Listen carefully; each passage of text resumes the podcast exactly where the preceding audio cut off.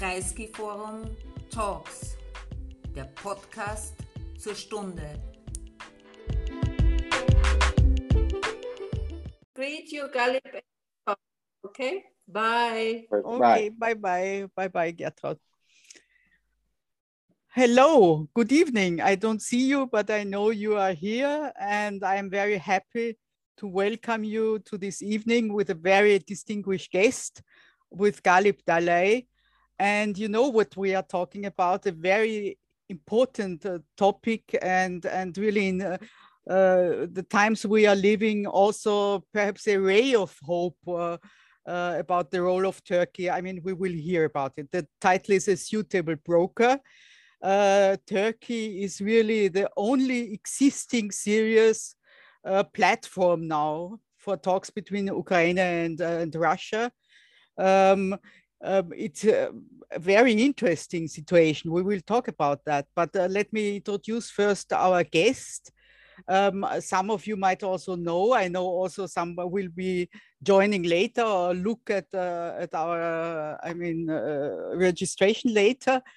Galip is a CATS Fellow at the German Institute for International and Security Affairs, Stiftung Wissenschaft und Politik in Berlin. And also, I have to admit, I did not know what CATS means. Uh, C-A-T-S, it means Center for Applied to Turkey Studies, and it makes sense for, for Galip, of course. And he's also an associate fellow at, at, at uh, Chatham House and a doctoral researcher in the Faculty of History at the, at the, University of Oxford. And of, of course, he has a long history of working for think tanks also in, in Turkey, very interesting uh, places to work, and also um, a great history of writing articles for many renowned um, magazines and uh, publications like Foreign Affairs, Foreign Policy, uh, Project Syndicate, Newsweek, Le Monde, you name it, everywhere. Um, yes, we are very happy to have him here. Uh, as I all, uh, told you, I mean, it's uh, Turkey is uh, even in a sometimes uh, contradictory position, it seems, no? Uh, the profile, you know, it's a NATO member, it supports uh, Ukraine, it uh, closed uh, the Turkey Straits for war um, uh, ships, but it did not join sanctions. Russia remains a very important business and trade partner. And also what will, I'm sure we will talk about, it's cooperating with Russia in many different areas and, and even conflicts where they are on opposing sides, but uh, have a kind of, of working relationship. And uh, yes, we, we, we are grateful if, if uh, these talks proceed. And uh, of course, you know, also they are, the, there is not much movement now. now. But I will give the floor to, to Galip and ask him for his input and then uh, we will discuss on this basis. Thank you very much to you, Galip. Well, uh, thank you very much, Gudrun, and thank you very much, uh, Gertraud and Bruno Kreisky Forum. It's a pleasure to be with you. I think before we go to the Turkish effort uh, to the mediation, first we have to a bit uh, con contest or a bit think about why where the idea of mediation and uh, diplomacy is coming into it because this is coming against a certain background uh, and uh, which is uh, the war is still ongoing and we are already two months into the war. So this is this has not turned out to be a very short quick victory as russian side has uh, has anticipated or has planned uh, rather actually the war has proved some of the cardinal errors of russian uh, assessment of the situation. A, Russia appears to be have underestimated the Ukrainian capacity, both uh, at the societal level, at the military level. Uh, B, the Russia seems to be has underestimated the level of reaction that the international community has displayed, but most importantly, the Western uh, countries, because those are when we actually, uh, when in the media, uh, we use the word international community, we are largely, if not exclusively, talking about the Western reaction. And on the top of it, we see the countries which is part of the Western uh, bloc like uh, Korea or, or Japan.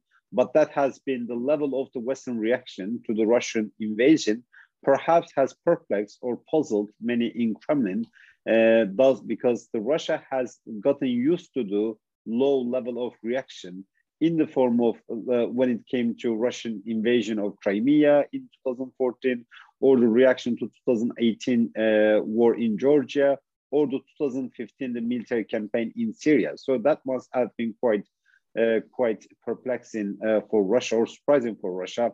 And then the see the Russia appears to have overestimated its capacity because at the initial stage, the Russian narrative was that it was going to be a very quick victory.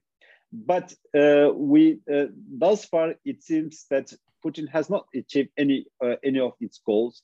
Uh, the regime change scenario, because one of the uh, aim of uh, the Putin was a regime change scenario, basically taking over the Kiev and toppling the government there and putting a puppet regime there. And that was actually the by name, by word for denazification, because the denazification effectively meant the regime change. This did not happen. The demilitarization situation also did not happen. If anything, right now we are witnessing to a very high level militarization of Ukraine, uh, getting the military aid and the military support of, uh, of very sophisticated kinds from, uh, from many different countries.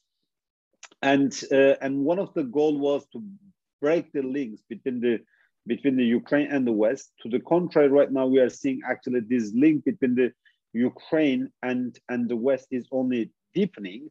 And also uh, the, this historical narrative, which basically tried to deny the nationhoodness of the Ukraine, also backfired because if anything right now, the Russia is turning into the constitutive order of a new Ukrainian nationhood or the conception of idea. And this is uh, this is the background against which we are talking about the uh, about the uh, about the mediation and diplomatic solution. Uh, the fact that the, this war was not a quick one, the fact that now it's a, a prolonged one, the fact that the Ukrainian has shown a level of resistance that many that very few predicted before the war is the context in which we are in. Uh, this would achieve its goals within two or three or, or, or, a week uh, we would not have talked about uh, about mediation uh, at this stage. We would just say like, you know, what would be the next stage for Putin? but let me let me state my judgment of this mediation or diplomacy efforts from the start. This conflict is not ripe for mediation. Uh, and actually, what we are calling as mediation is not mediation in itself as well, too. I mean, the Turkey has uh, has been uh, thus far uh, the most significant actor that engaged in some form of a shuttle diplomacy or in some of form of intermediation effort between the sides. Uh, we also saw some other uh, contenders or candidates. Israel was one of them. Uh, potentially, there there was talk of other potential actors such as India or China or even you know the name of the UAE, but it seems that the UAE has not shown any much interest in mediation as well too. But nevertheless, we have spoken about the name of few uh, countries uh, that potentially could uh, mediate. But actually, right now, at what we are seeing is not mediation. Uh, we are uh, this at best can be uh, seen as shuttle diplomacy or intermediation. So we are not at mediation. But despite the fact that the mediation, the conflict is not the right for mediation, the effort uh, or the, the appearance of mediation is a good thing for all actors that, ha that has been involved in the war. Uh, that all uh, that all parties that are involved in these processes. Let's take Turkey as an example. So the mediation, the talk of mediation, is good for Russian side, is good for the Ukrainian side, and is good for Turkey side for different reasons. For the Turkey side, it's obvious the mediation, or not only for Turkey side, but for any country that is trying to mediate, it's obvious the mediation of a global crisis of that magnitude means international stature, prominence, means uh, visibility for the leadership. And, uh, and this is for political elites is quite appealing. The international vis visibility and international prominence and international stature is something that many countries will be vying uh, for. and effectively, uh, and essentially, this is also what Turkey is uh, gaining as a result of its uh, mediation effort. The fact that the Putin and then the Ukrainian foreign minister met in Antalya Diplomacy Forum, that was one of the major uh, win. Uh, this, this meeting did not produce anything concretely, but the only thing that it has produced, it was a victory for Turkish uh, diplomacy. So it was a boost for Turkey's international stature. But the, the the uh, but this is not the only gain that these countries that are trying to mediate are are getting uh, from this process the mediation effort is also one way to to delay some of the difficult choices that these countries might face particularly when it comes to choosing one side more clearly uh, over the another side uh, because the mediation to some extent makes it possible to engage in a balancing act between the sides uh, as part of the mediation. And let's not uh, let's not forget, almost all countries that have engaged in mediation are also engaged in some form, form of balancing act between Russia and uh, and the West. Israel is one of them. Uh, potentially, uh, India uh, can be another of them. It's a country that bought the Russian S-400, but it's a country also has engaged uh, uh, in in uh, in many different alliance structures with the West, particularly when it comes to when it comes to countering China. The Quad is one of such experiment in in Asia. And the UAE, even in this last event, uh, even though the UAE hasn't done anything thus far that we can be seen as a mediation, but nevertheless, the name of the UAE has been mentioned quite a few times. The UAE also in the last war has engaged in some form of the uh, balancing between between mm. Russia and the West. And this is particularly surprising. We are talking about a country that very much depends on the UN, the, uh, on the US on the U.S. Uh, on the U.S. Uh, security structures. To some extent, the, the Turkey feels that it has to continue with some form of maintaining functional functional relationship with Russia because the cost of a breakdown is very significant in this war. Uh, let me uh, let me very clear: the Turkey has actually clear sight in this war uh, which is the Turkey does provide weapons to uh, Ukraine, which exact a significant cost on uh, on Russia, about which the Russia is quite unhappy, because uh, even prior to this war, Turkey was among the few countries that provided uh, Ukraine with with armed drones, which engaged in a very significant level of defense cooperation. Turkey did close its straits for the warships that will that will uh, that would normally uh, cross the, the Bosphorus and the Dardanelles Straits. Uh, even though at this stage this might not have much impact on the war in Ukraine, but in the case of a protracted war, the closure, the sea closure by Turkey is going to have a major impact on the Russia because the Russia is not only a major player in is not one of the dominant player in Black Sea, Russia is also a major player in many conflict zones in, uh, in and around Mediterranean. Libya and Syria is the case in point. So if the war protracts, this sea closure would have a significant impact. And the Turkey uses the word war and invasion in describing the Russian uh, the Russian war. Uh, and many countries in uh, the many other, many countries that have engaged in balancing act, they try to avoid using these uh, words as much as uh, as much as possible. So in this regard, it has a clear stance pro-Ukraine. But what it tries to do to make sure that it's clear pro-Ukraine stance does not turn into an outright anti-Russian stance, which would uh, uh, generate a response from Russia. Because the difference between Turkey and many other NATO member countries, Turkey is also a NATO member countries, Russia can punish Turkey in context that is not covered by NATO. Uh, let's say uh, countries like Baltic states or Poland are also very much exposed to Russia uh, as well too. Uh, but a Russian attack on them would effectively mean a Russian attack on NATO. And that supposedly should generate a NATO response.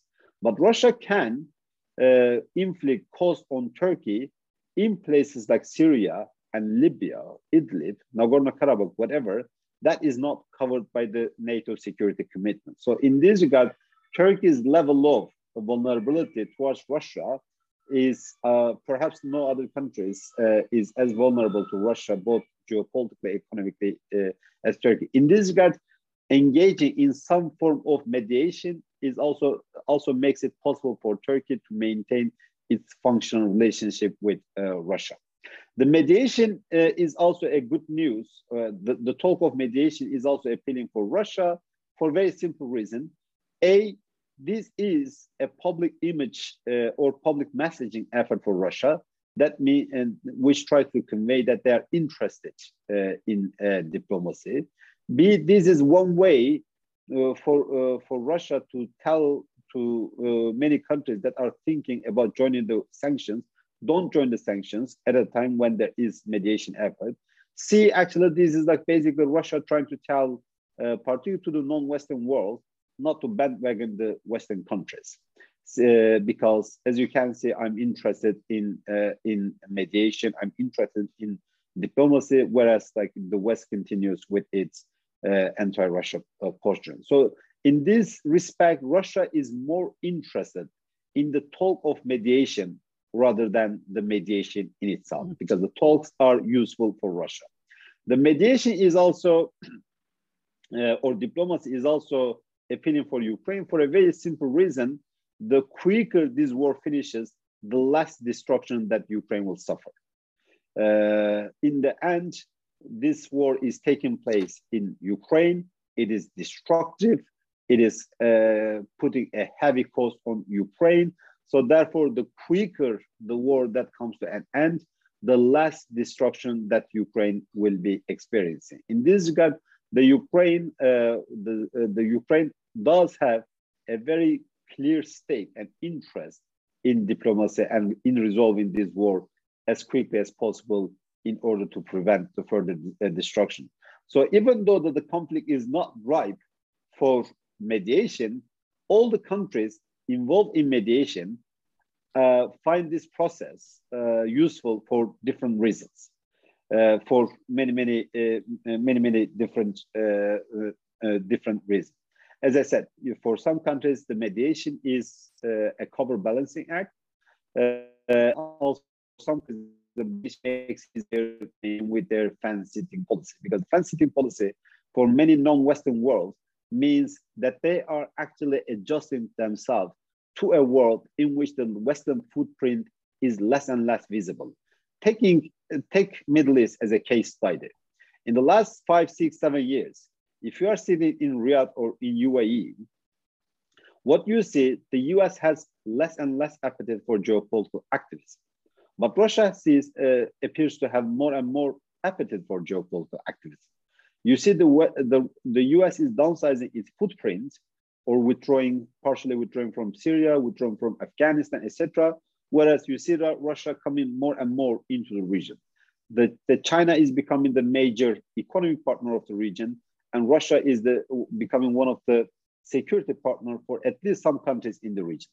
So this fence sitting for them is to adjust into this new reality in which the US footprint in the regional affairs is downsizing, whereas the China's one, uh, China and Russia's one is, in, uh, is increasing. And this is one of the major reasons that you see less appetite uh, for, uh, for that. And then the final point, the, this protracted war means, this uh, continuation of war means several things. One of them that we will be talking about the existing and a raging war in Europe for some time. Uh, whether it's going to be months, years, uh, it's difficult to predict. But the war, the narrative that there is a war in Europe is going to be with us. And it's not only going to be discussed uh, in the West, it's going to be discussed in non-Western world as well too. Secondly, this war will have regional repercussion we will see the repercussion of this war in different regions differently. We will see this in Balkans, we'll see it in Black Sea, we'll see this in uh, Caucasus, in Middle East, in many different places, this war will have a reverberation.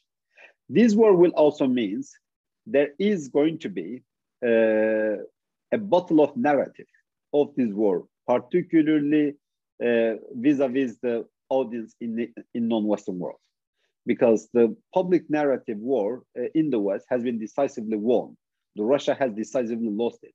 But I think that Russia is interested in not losing this in the non-Western uh, non-Western world. Mm. And the continuation of this war also means the further destruction of Ukraine will continue. And that calls for several serious discussion in Europe.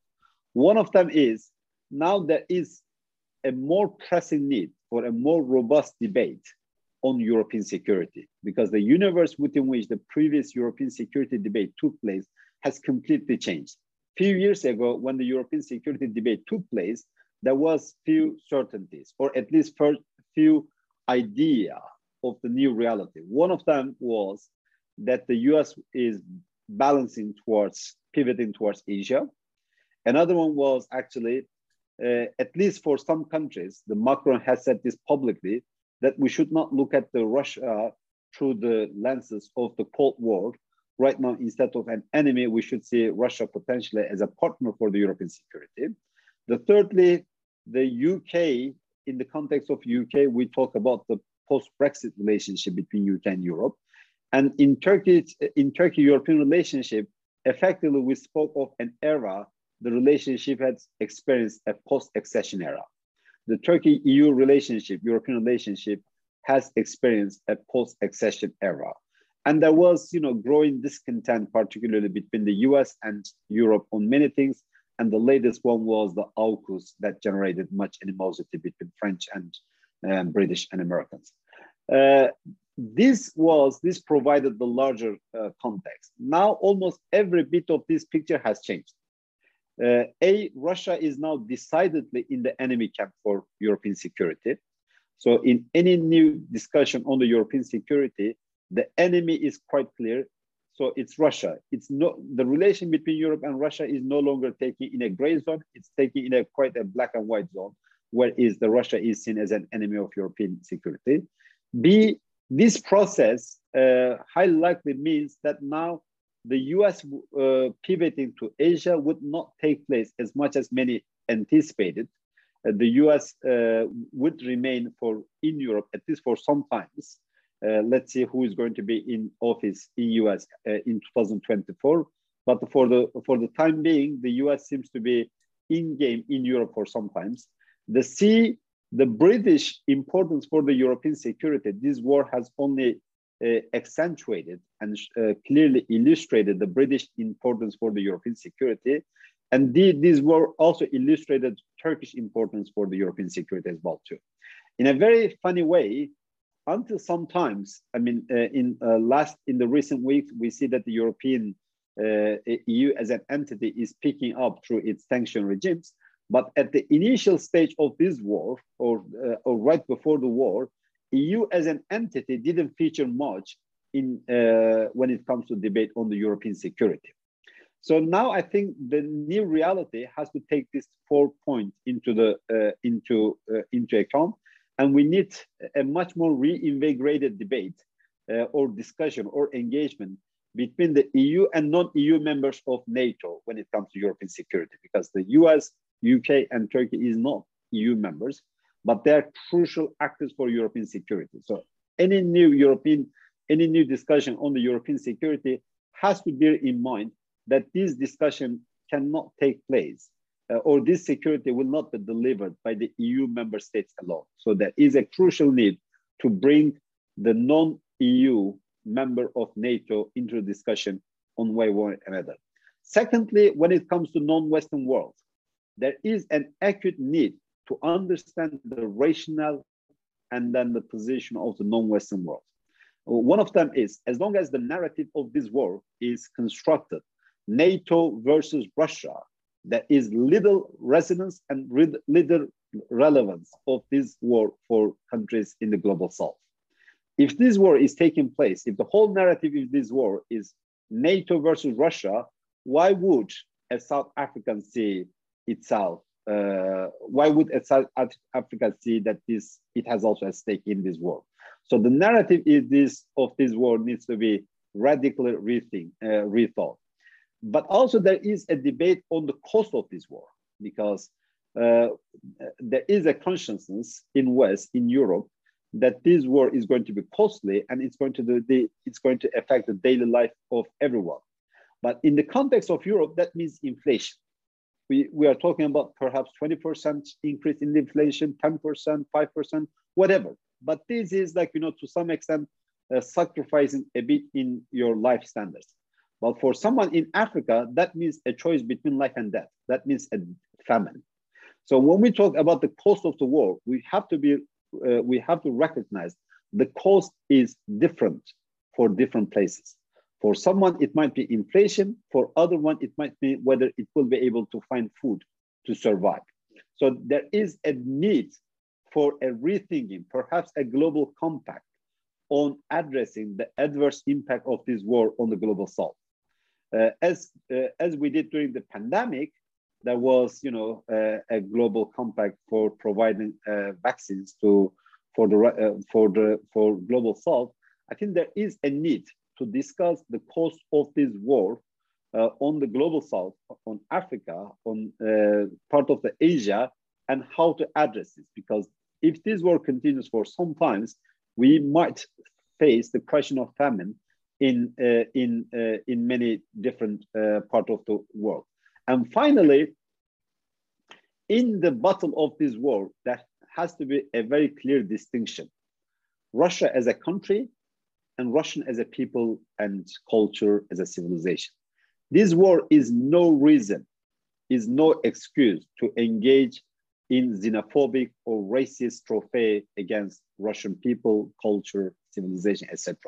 Unfortunately, in uh, in many uh, in many debates, the lines between rejecting the this Putin's brutal invasion and engaging in xenophobic uh, tropes or in xenophobic uh, languages against the Russian people, uh, Russian culture, or Russian civilization is quite a concerning development and needs to be addressed immediately. I can leave it here. Thank you, Galip. Of course, you provided us with so much more than only, I mean, uh, position on uh, on Turkey. I mean, uh, it contains so much. May I add something to the last point you you raised? I mean, I I could not agree more on you, but but I also think the danger uh, which also Putin himself brought about uh, the Russians is that he is arguing with Russian culture and Russian civilization in this war. No?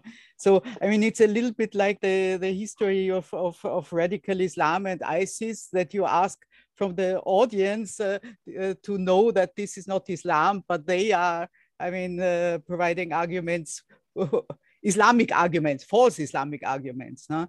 Don't you think so? Well, I think we should not basically strengthen the Putin's narrative. Anyone commit crime against any value, nation, people, they would like to portray their language as if it is representative of everyone.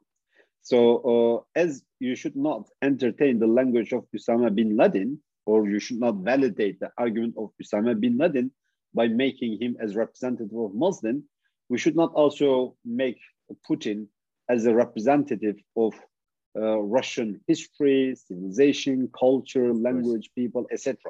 So in this regard, I think there has to be a distinction between geopolitical, rejecting the geopolitical revisionism of Russia, which is uh, a revisionism that needs to be rejected because it's effectively what Russia offers for countries in the post-Soviet space is no longer can be only defined as a power projection or influence projection.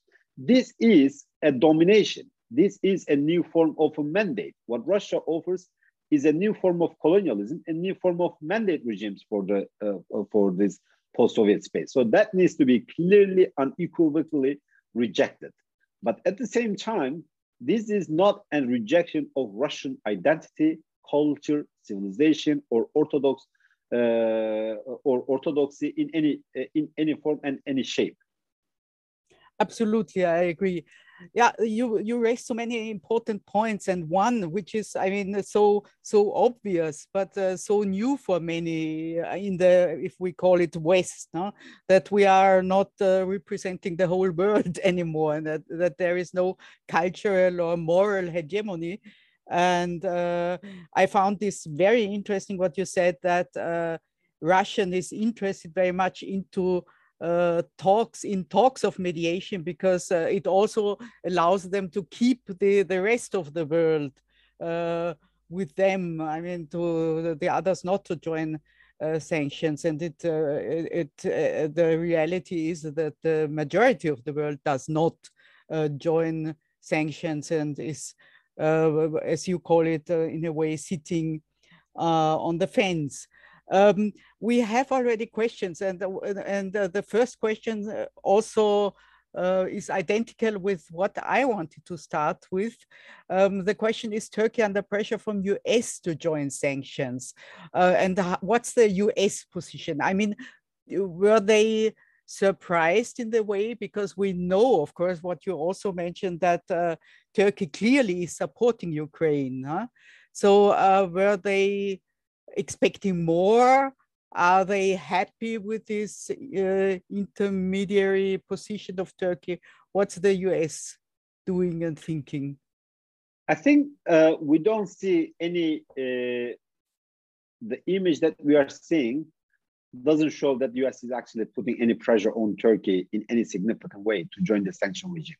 I think there is a consciousness or recognition uh, in the West, at least this is how I see, that Turkey has the different level of vulnerability vis-a-vis Russia that makes it much more difficult for it to uh, engage uh, completely, uh, to, to join completely the sanction regimes. Because it's not only uh, Russia is Turkey's largest source of uh, energy, but it's also Turkey's largest source of uh, grains and tourism, etc. So the level of dependency and the level of, and also the level of geopolitical dependency is significant. So breaking down is not uh, easy. I think right now what uh, what uh, many in the West would be interested that Russian would not be able to utilize the loophole in the sanction regimes uh, via different uh, countries, be it Turkey or UAE or etc. or India. I think this is uh, this would be the focus more to make sure that Russia is not benefiting from the loophole in the sanction regimes uh, uh, through these countries. Uh, so in a sense, these countries does not uh, does not uh, help Russia to evade the sanctions uh, to some extent. I think this is this on this point, the Turkey would also be quite careful, given the level of trouble that Turkey has experienced in its relation with the U.S uh, for Turkey's alleged role, the Turkish bank's alleged role in sanction busting. Uh, the Halkbank uh, th that has been uh, that has uh, been uh, there is a case against it ongoing in in in the U.S. and this has created much tension in Turkish-U.S. relationship. Therefore, I think that Turkey would be quite careful to make sure that uh, Russian uh, that Russia would not utilize its system to evade the sanction. So mm-hmm. even if Turkey doesn't uh, join the sanction, even if Turkey doesn't join the sanction proactively, but given the systemic nature of the sanction, given its implication and impact on the banking sector, it would be forced perhaps to uh, comply by some of the outcome of these sanctions not only Turkey, many other countries, uh, because of the systemic nature of the sanction, uh, the bank, uh, the interconnected nature of the banking system. Uh, so, uh, uh, and the last point, right now, I see the major point of discussion or engagement between Turkey and the West, because we see a quite clear improvement in the relation or clear improvement in the climate of the relation between Turkey and the West and obviously, uh, this is the geopolitically informed, and it's informed by security and geopolitics because in the Black Sea, the Turkish Western relations and the Turkish Western interests are pretty much aligned. And in the Black Sea, Turkey pretty much operate as a NATO country. like uh, in places like Syria, there has been many uh, point of friction, discontent between Turkey and the U.S. Uh, relation, and the diversion between Turkey and the U.S. interest. But in the Black Sea, there is very much convergence, and this is making the conversation much more easy between Turkey, U.S., and Europe. Mm. Well, thank you. We mentioned Russia, we mentioned uh, United States now, and what I forgot, what I wanted to put first, what's the uh, the Ukraine is saying to all this? Are they happy with this position? Is it enough for them, or do you have the impression there is more, there is pressure on Ankara to give more than drones and and? From where? From from Ukraine, from Kiev. Well, I mean, the language from Ukraine towards Turkey has been extremely uh, a positive one. Uh, I mean, even if you remember when there was these many flags in the uh, Ukraine parliament, uh, and the flag there was the uh, the U.S., U.K., Turkey, uh, Canada, etc. The flags of the countries that the Ukrainian elites were thinking that were supportive of their country. obviously, as a country under the occupation, you would like to have more uh, like you know the Ukraine highlighted would have loved also the Turkey uh, join the sanction regime or close its airspace to even civilians uh, uh flight for, uh, from Russia. But I think the Ukraine is also in the position as a Black Sea country, as a maritime neighbor to Turkey. They also clearly sees the Turkey's difficulties, and because of all the countries that is trying to mediate, Turkey is in a very unique situation. It is a major Black Sea power. Its maritime border its maritime neighbor to both Russia and Ukraine. Uh, so what we are what we are seeing, it is Turkey's geography that is undergoing a redesign. So the Ukraine, uh, uh, uh like the official narrative from Ukraine, has been a highly uh, appreciating narrative towards mm. Turkey, particularly when it comes to usage of uh, armed drones, because when you speak to the people on the in Kiev, etc., I mean, uh, I have a few friends uh, uh, also covering the war. they seem to be extremely appreciating, particularly the Bayraktar drones and then the Javelin. so the Javelin and Bayraktars has been quite dominant themes in the Ukrainian narrative. Mm -hmm. So there is not uh, this uh, Ukraine pressure like on Europe uh, uh, you don't do enough, give more. And in the case of you, of uh, no, actually, it was Ukraine, for instance, mm. Uh, wanted also to to talk to take place in Turkey rather than Belarus. Mm. mm. One question, because I, I really don't remember, because this balancing act. I mean, uh, we saw many countries uh, uh, which were careful to position themselves with the West, but in the UN General Assembly, on Ukraine uh, with re Ukraine resolutions. Uh, they voted uh, with um, resolutions for resolutions critical with Russia, with the exception on the of the resolution regarding um, um, Russia's position, Russia, Russia's, Russia's expulsion from the Human Rights Council. How did Turkey vote in this resolution? Did they vote for the I, expulsion I think, of? I think in, in the European one, Turkey abstained, uh, if I'm not mistaken. Mm -hmm. So I have to check it. I think uh, Turkey uh, abstained there. Ah, and I and uh, and uh, I thought you should have voted for expulsion. Mm -hmm, mm -hmm, mm -hmm. Okay, we have. Uh, but in the UN one, Turkey, in many of the UN voting, Turkey voted like on behalf of in a pro-Ukraine fashion. Okay, thank you. So we have questions. So I want don't want to monopolize my position. Okay, I look at this. Um, the, sorry. Okay, this is about the more information. The um, okay, these are mostly questions on the uh, Europeans, but let's continue with the second question because I also mm. want to add something. The question was um, uh, the mediation efforts, the Turkish mm. mediation mm. efforts, have they any impact on this uh, triangle of United Arab Emirates, uh, Turkey, which we see saw improving relations in the in the past year, and on the other hand, also Israel with uh, uh, also improving relations. And um, did it uh, does it have any uh, impact on that? If well, so, med how? Mediation effort per se, uh, I don't see any uh, particular impact from the mediation effort per se. But nevertheless, the Turkey UAE and the Turkey Israel in uh, recent months uh, have already engaged in a process of improving their relations. Uh, we saw this uh, by the high level visits between Turkey and the UAE. We saw that the Israeli president uh, visiting Turkey as well too. Uh, and now I think as the energy security debate is being discussed more and more in Europe, Mm-hmm. Uh, the Turkey would want to situate itself as one of the possible uh, actors for discussions uh, by trying to bring the idea of bringing the Iraqi Kurdistan's uh, gas and the Israeli and potentially, you know, the the Azerbaijani one, etc., through Turkey to Europe. perhaps like right now, there is more ground of an energy discussion between Turkey and Israel Uh, uh, in the in the coming periods.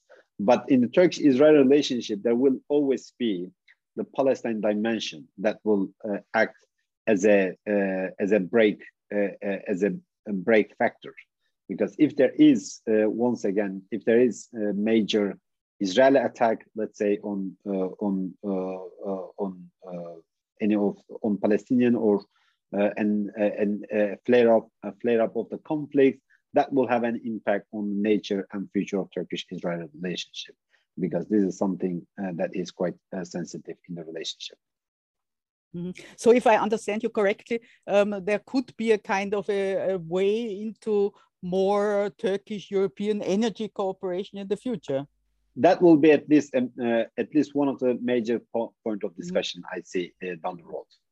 and uh, and also, I think this is going to have an also impact to some extent, at least for the for, uh, for the short term, uh, an impact on de-escalation in Eastern Mediterranean. The de-escalation was already there, but this conflict is, I think, going to make this, this escalation to continue for some time for several reasons. One of the factors that previously led to the escalation was the US downsizing its footprint, because previously, whenever there was a crisis in Turkish-Greek relationship, it was the US that stepped in in 1990s or etc.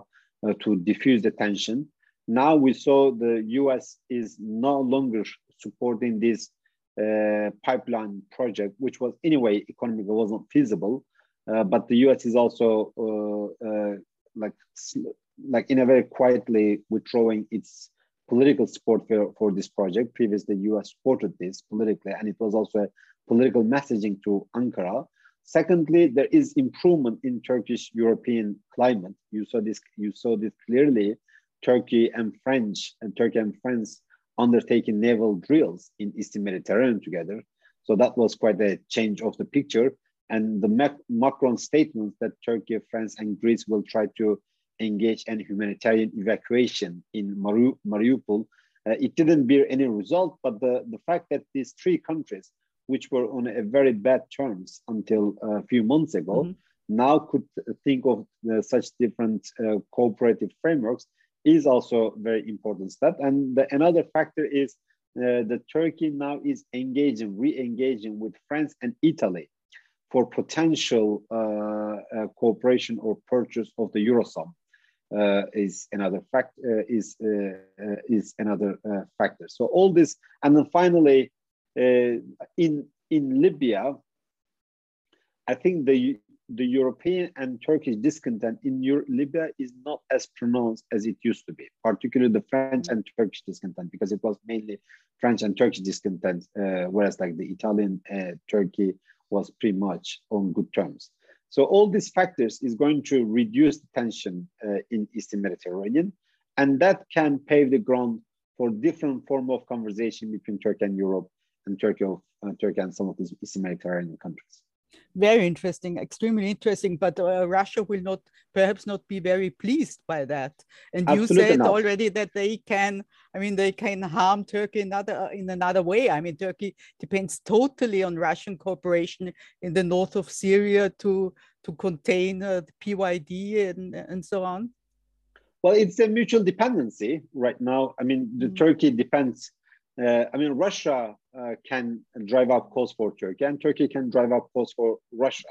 So there is, in a sense, uh, initially this relationship was more asymmetrical in mm. favor of Russia. But the more the time went on, the level of vulnerability we see to some extent there is a bit more balance in the level of vulnerabilities in Turkish-Russian relationship uh, in Syria. The Russia can harm Turkey in one way, and the Turkey can drive up costs for Russia in another way. So, in this regard, this is, uh, and this is one of the reasons, despite the incompatibility of their policy, that they could manage, uh, they could overcome their differences to maintain some form of relationship, because the cost of a breakdown is very high for both sides. Mm. Uh, and the, and this this recognition makes the both sides more flexible or more pragmatic uh, in the relationship. Otherwise, this uh, the Turkish-Russian relationship in Syria should be quite fragile. But this is the flexibility side uh, makes this uh, fragility sustainable. Do you think it could even have consequences for the political talks? I mean, for Astana format no. or for the constitution? No, very clear. No. no, the politi- political talks. Uh, well, the Astana was not primarily about Syria. Astana was about the three uh, countries negotiating their interests, projections, and influence through Astana. Uh, unfortunately, the biggest loser from Astana was the Syrian opposition. Mm. Uh, and because uh, just look at the Syrian map, uh, the Astana, supposedly we had four deconfliction zones as part of these talks. From these four zones, now there is only one. And even the pressure on this one is growing by day. Mm. So uh, this Astana has made it easier for the Syrian regimes or the pro-regime forces to recover more territories uh, with less cost. Mm. Uh, but uh, I don't see any prospect for any uh, political solution in Syria anytime soon. We might see like you know some steps here and there, but none of them is going to amount uh, to any political solution. And let's be honest, as long as Assad is there, there is no political solution. This is a generational war. Uh, Assad, I mean, as there could not be a reform or transition uh, in Spain as long as the Franco was there, there could not be transition in Syria or a political settlement in Syria as long as Assad is there. The face of Assad represents a face of a regime that drove millions outside of Syria, that culminated in more than 70% of the Syrians being, uh, you know, leaving their, uh, leaving their places. So no political solution whatsoever under Assad. Mm. Okay, I should turn to, to the questions. Otherwise, our dear audience will be crazy at me. Okay.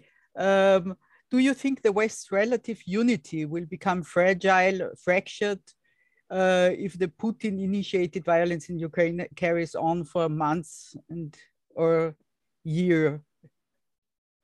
Well, uh, this is one of the danger.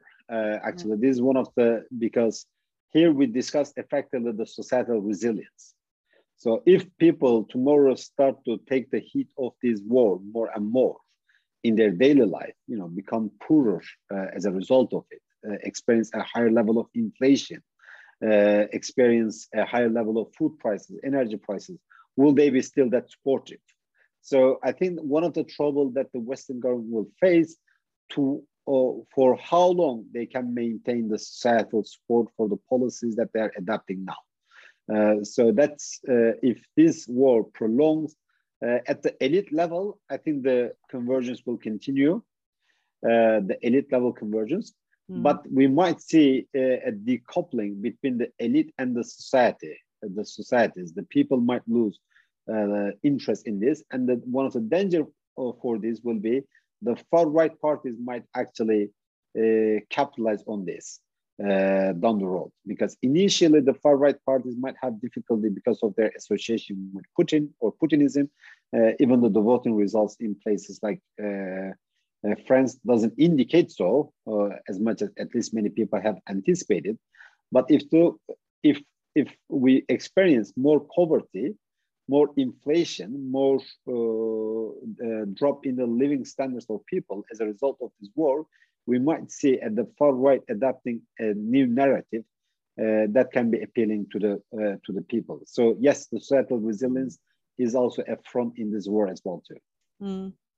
Dear Galip, there are uh, questions. Uh, I mean, some questions which uh, don't refer to um, Turkey at all, which no means problem. that the people really here are convinced that you can, uh, and also I am convinced that you have um, reasonable answers to almost everything. So I want to put them to you because it's really also interesting.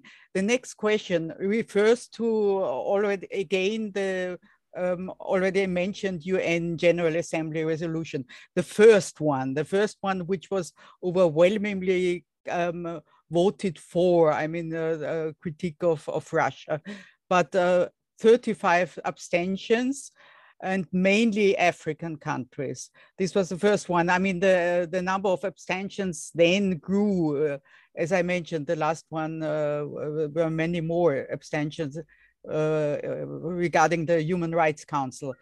And uh, the question is, um, the, I mean, these African countries which, which abstained, I mean, are the some of the countries which may face famine due to the destruction of agricultural areas in Ukraine. Huh?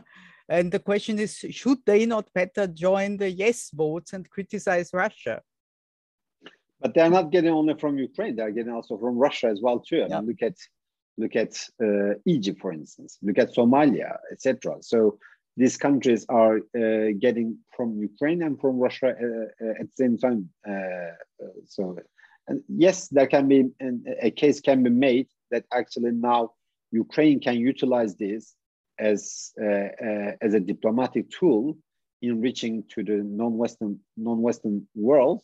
But Ukraine is not the only one. Russia is the major is the major exporter for many in the uh, in the in Africa particularly. Mm-hmm. So I think the response to this should be a global level understanding, uh, a, a, a global uh, level understanding to address the adverse or negative impact of this war on the poor uh, in Africa and elsewhere. Mm. Yeah, it's really it's frightening the consequences. I mean, not only Africa, but countries like Lebanon or absolutely. Uh, and absolutely. of course, Sudan is in Africa, but also Sudan, I think, is one of the countries which we really very dependent. Yeah. Uh, the qu next question is there a risk in mediating with someone like Putin, in particular do Germany and France, the countries involved in the Normandy format, uh, who mediated around, around the Minsk agreement, uh, have some responsibility to have given Putin the impression he can just proceed. So also this is not the uh, Turkey question, but we we are of course interested to hear you. No, absolutely. I mean, the mediation always run the risk uh, of uh, providing a platform for the for the narrative of the Russian side or the Russian side utilizing this uh, as a useful means while continuing with their own uh, with their own military onslaught. So there is always inherent risk uh, with mediation, uh, but there will be no solution. Uh, I mean, at some stage, there's still, if one day we are going to bring this war to an end, and we will bring this war to an end, and it will still be diplomacy. But for diplomacy to work also, the Ukrainian side militarily needs to be propped up because if uh, Russia could uh, could defeat Ukraine easily, that there was no room for mediation, there was no room for diplomacy. So I think the mediation is not alternative to the military support of Ukraine. I think the both can go hand in hand. While you prop up Ukraine militarily so that it can stand up to Russia, that it's not going to suffer a military defeat, then the mediation or the diplomacy can go in tandem. But as I said, I don't see uh, mediation or diplomacy uh, delivering any result anytime soon. But almost all countries involved in this process have their own unique reasons to continue with it. Mm -hmm. Then there is a, a, question regarding Iran and the JCPOA, which is uh, not negotiated in Vienna at the moment. I mean, it's really it's thrilling because uh, for for weeks we were saying yes, tomorrow, tomorrow there will be a decision, and uh, presently there is uh, like it never happened in a way, no. Uh, so how do you see that? Of course, uh, it's a question also regarding Russian's role, Russia's role, which was very very active and and also really pushing the JCPOA. But I add also, I mean, how is uh, Turkey's relationship in all this with, with Iran now? Well, I think uh, Turkey, uh, in the new future, uh, the, we will see more friction in Turkish-Iranian relationship mm. because the area and the geography of their contestation, their uh, disputes are uh, are increasing and enlarging.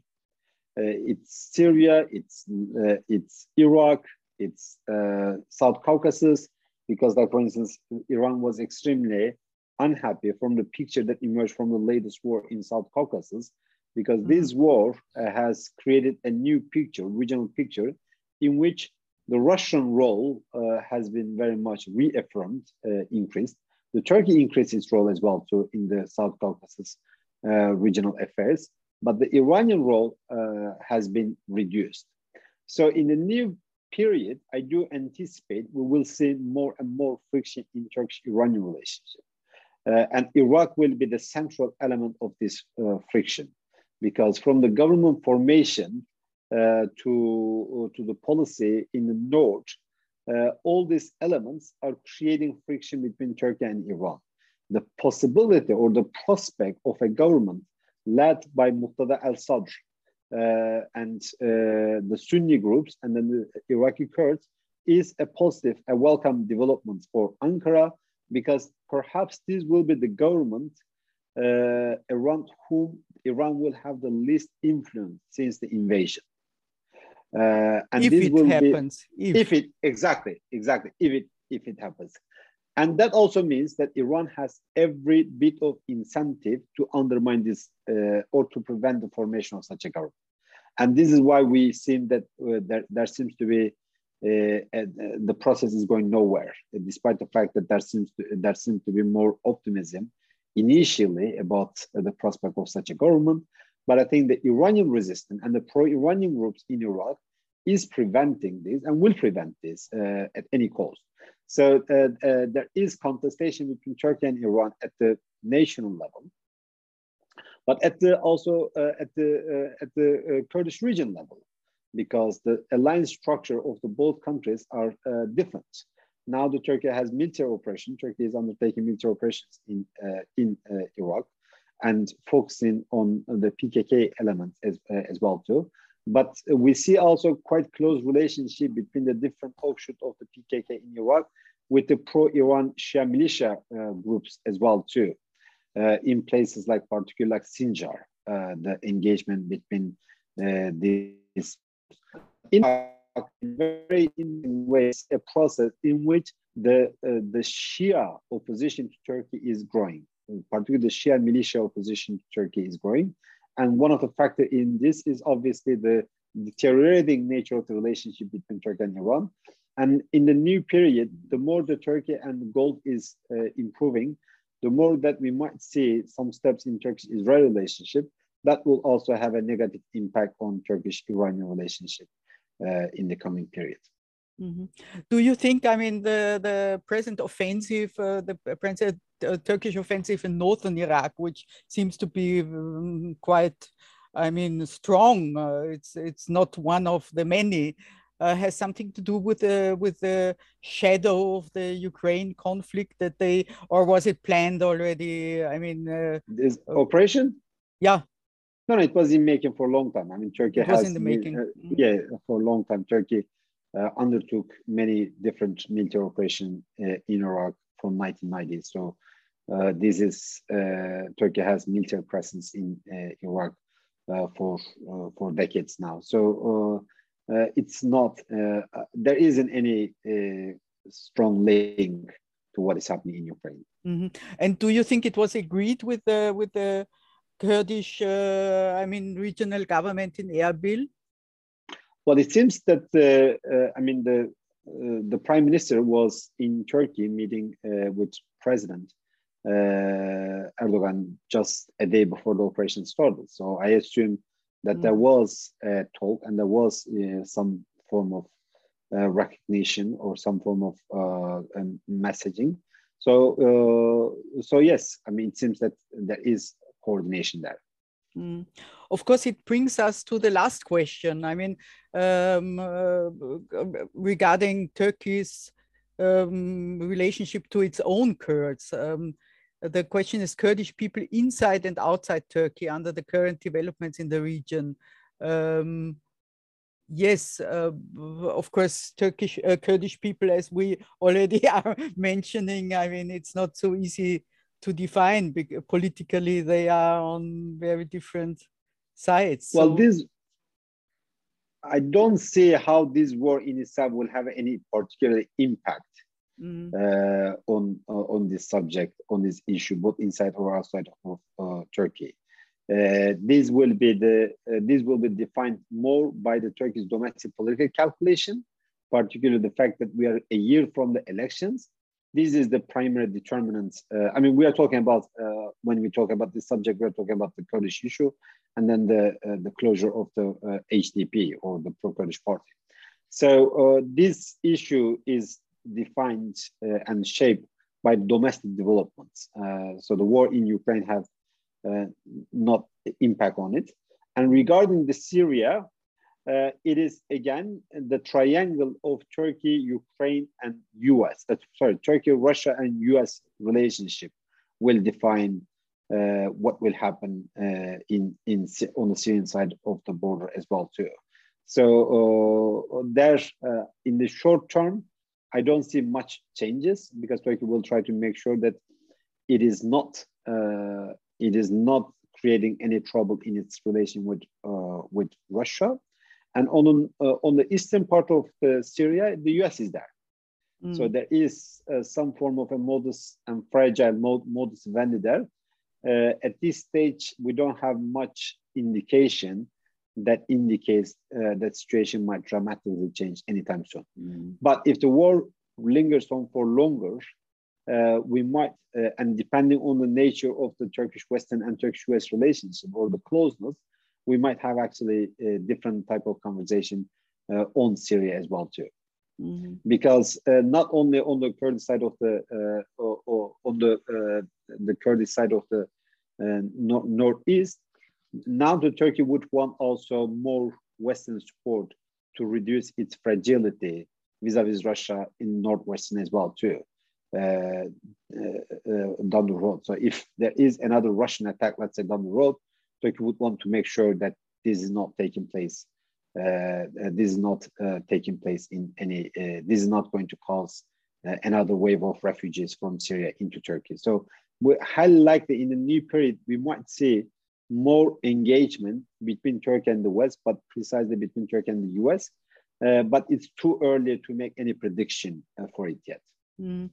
But I mean, which kind of plans does Turkey have for, for Idlib? What does it really want in Idlib? I mean, of, co- of course, uh, uh, yeah, please. Your question, your question is too philosophical. Who, which country has what plan for Syria in general? Mm. Uh, I mean, US is there. What is the end game for US? Turkey is there. What is the end game? The, Russia is there. What is the end game? The question is the countries have actually the countries are clear on what they don't want uh, but they're not clear what exactly they want. We know what Turkey doesn't want. Uh, Turkey doesn't want another wave of refugees uh, from Idlib. Turkey doesn't want any expensive form of autonomy project uh, for uh, the uh, for PYD or for the Syrian Kurds. Turkey doesn't want, you know, pro-Iranian militia to be on its border. So we can go for on few points that clearly the Turkey doesn't want. But the question, as an overarching frame what Turkey wants. It's uh, it's uh, I think it's not clear, but it's not clear for uh, almost all other actors involved in Syria. Like, what is the end game for the U.S. in Syria? What is the ultimate goal for uh, for Russia in Syria? What is the ultimate goal for Iran? We know that Iran wants ABCD, etc. Uh, so uh, I think this is one of the difficulty, one of the trouble that we are facing in Syria. We are clear, like I mean, many countries are clear on what they don't want, but they are not clear on what they want. And also there is a difference and a gap between their political uh, goals and their military strategies and not necessarily the, the both of them are in sync. For instance, a very simple question, is US still interested in a regime change in Syria? Doesn't seem to be so, but the US is still opposed to normalization of countries with Syria. Uh, so. Yeah, absolutely, yeah. Look, I thought we have another question, but this is not a question, but uh, uh, a praise for you, which you deserve uh, absolutely also from my part. Thank you for an excellent and thorough analysis from a turkish and overall perspective. Outstanding. And i think it was really a, a, very informative and and uh, brilliant evening. I i learned a, a lot and and i i think everybody did uh, so thank you very much galip. We really enjoyed it and i hope we see each other soon also in person in vienna again.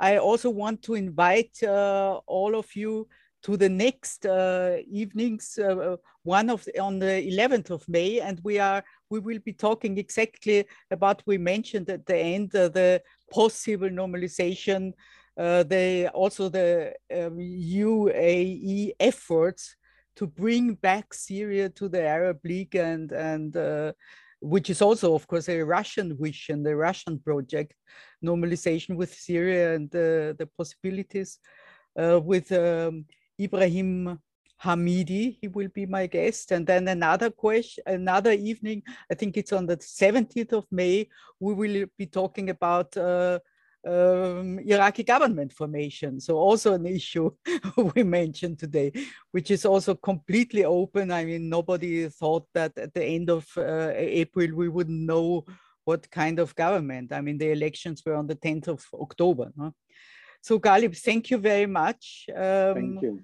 Uh, best regards to Berlin and uh, thank all of you for, for the participation and for the very good questions and hope to see you soon, all of you. Bye bye. Well, thank you very much. Thank you. Bye.